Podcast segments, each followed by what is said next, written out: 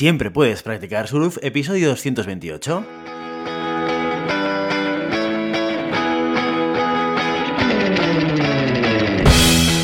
Bienvenido y bienvenida a Siempre puedes practicar surf, el podcast diario sobre recursos humanos.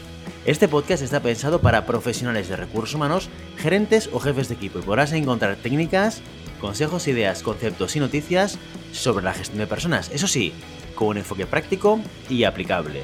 Hoy episodio 228 del martes 17 de mayo del 2022, programa que vamos a dedicar a las noticias de la semana. Pero antes dejadme que os recuerde que podéis encontrar más contenido en nuestro blog e información sobre nuestros servicios en nuestra web, en globalhumancon.com. Desde allí os podréis apuntar a nuestra newsletter para no perderos nuestros webinars, streamings y todo el contenido y actividades que organizamos desde la consultoría Global Human Consultants. Como cada martes, hoy dedicamos el programa a la actualidad. Recopilamos las noticias más relevantes de los últimos días para que tengáis la oportunidad a través de este podcast de estar al día de lo que pasa en el sector de la gestión de personas. Empezamos. Estamos ya en el Ecuador del mes de mayo y ya empiezo a notar el olor a playa. ¿Tenéis ganas de verano? Mientras esperamos a que llegue, ¿qué tal si leemos las noticias de la semana? Empezamos nuestro noticiario de recursos humanos en equipos y talento con el siguiente titular el 68% de las pymes tienen previsto contratar en 2022. Así lo señala la última edición de la Guía del Mercado Laboral 2022, elaborada por la multinacional HAIS. Óscar Cebollero, director de HAIS en Cataluña, Aragón y País Vasco, asegura que el mercado está en auge y las empresas, sobre todo pymes, están apostando muy fuerte por el crecimiento dentro de sus departamentos. Parece ser que la tendencia es muy sostenible y la previsión es que las empresas van a seguir creciendo durante lo que queda de año. ¿Y qué empresas tienen previsto contratar más? Pues mira, según el informe, estas serán aquellas del ámbito químico, farmacéutico y sanitario.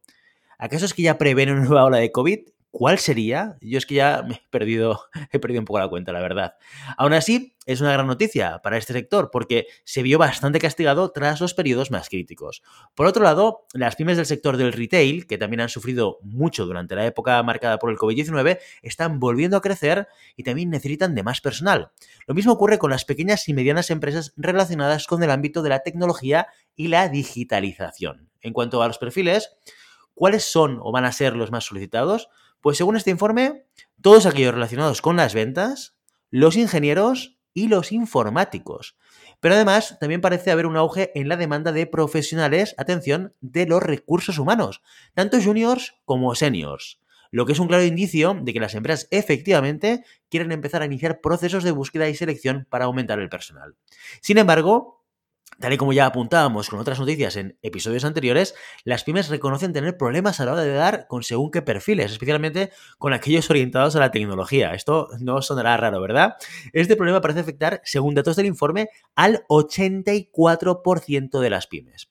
Al respecto de esta situación, Cebollero asegura que las empresas deben ser muy rápidas en la contratación, ya que hay una gran lucha externa por el talento. Pero ese no es el único problema al que se enfrentan las empresas. El mismo informe indica que el 72% de los empleados en pymes señala que su empresa no tiene ni presta atención a las políticas de retención del talento.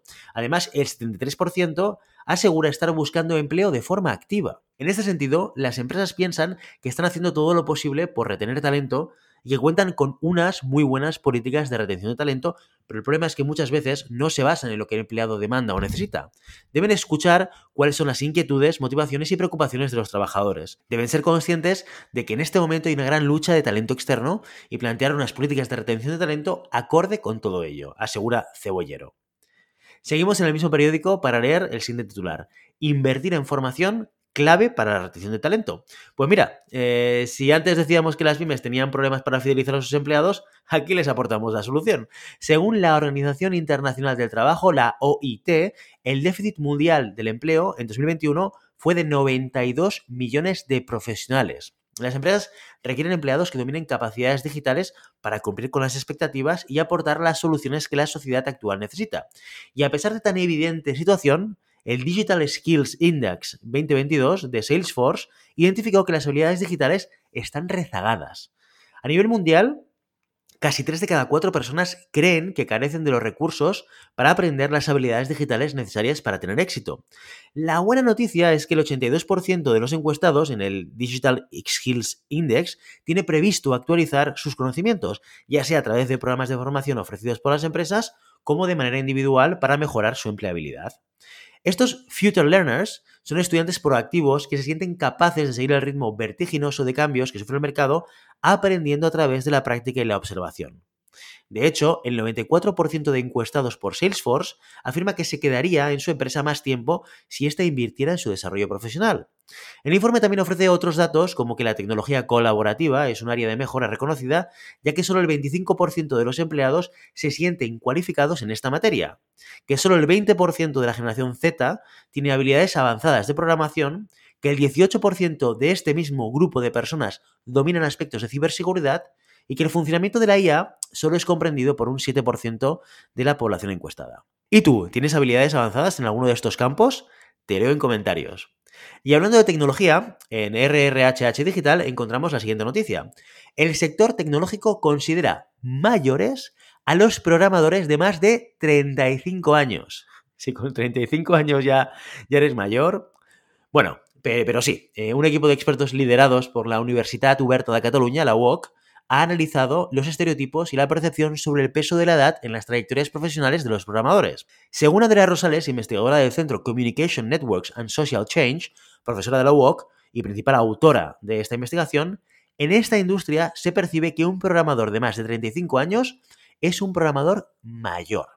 Según parece, las empresas tecnológicas se consideran compañías disruptivas en las que se diseña el futuro. Para hacerlo, los programadores a menudo se encuentran ante el reto de tener que aprender nuevos lenguajes de programación o investigar posibilidades tecnológicas innovadoras. Esta ambición por cambiar el mundo requiere muchas horas de dedicación, algo que, por lo visto, las personas mayores de 35 no pueden cumplir a causa de las responsabilidades familiares. Para realizar la investigación, la UOC ha entrevistado a un grupo de empleados del sector tecnológico de todas las edades, tamaño de empresa y nacionalidades, desde startups españolas a multinacionales afincadas en Estados Unidos. Y el resultado es que estos estereotipos se repiten a nivel global. Son los mismos en todo el mundo. De este modo, la pasión devota por el trabajo se asocia con mayor frecuencia a un trabajador tecnológico más joven. Por ello, las corporaciones tecnológicas tienden a excluir a los trabajadores tecnológicos considerados mayores e incluso ignorar y despriorizar sus necesidades. Lo que determina esta discriminación son las ideas preconcebidas que se tiene sobre la edad. Por una parte, se valora mucho que los programadores jóvenes sean muy apasionados y muy entusiastas por la tecnología, y algunas empresas se aprovechan de estas circunstancias, recalca Rosales.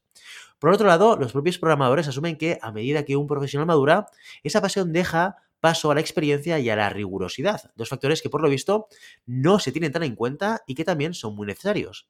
También reconocen preocuparse sobre sus capacidades mentales futuras, diciendo que no saben si podrán mantenerse ágiles y con la capacidad de concentración que requiere saber programar bien. En palabras de Rosales, ser programador implica estar aprendiendo nuevos lenguajes para seguir siendo relevante en el contexto laboral, lo que requiere mucha concentración mental. Es más, algunos programadores piensan que quizás cuando tengan 50 años no van a tener esa capacidad de concentración. Pero tal y como cuenta la autora del estudio, estos estereotipos son muy peligrosos, también para los jóvenes, porque quienes se dedican a la programación, aunque sean jóvenes, apasionados y dedicados, también quieren tener una vida propia y es más difícil encajar en la industria si no respondes al estereotipo, advierte. ¿Y tú qué opinas? ¿Es exagerado decir que con 35 años se es mayor para programar? Yo tengo la respuesta muy clara y me gustaría saber la tuya en los comentarios.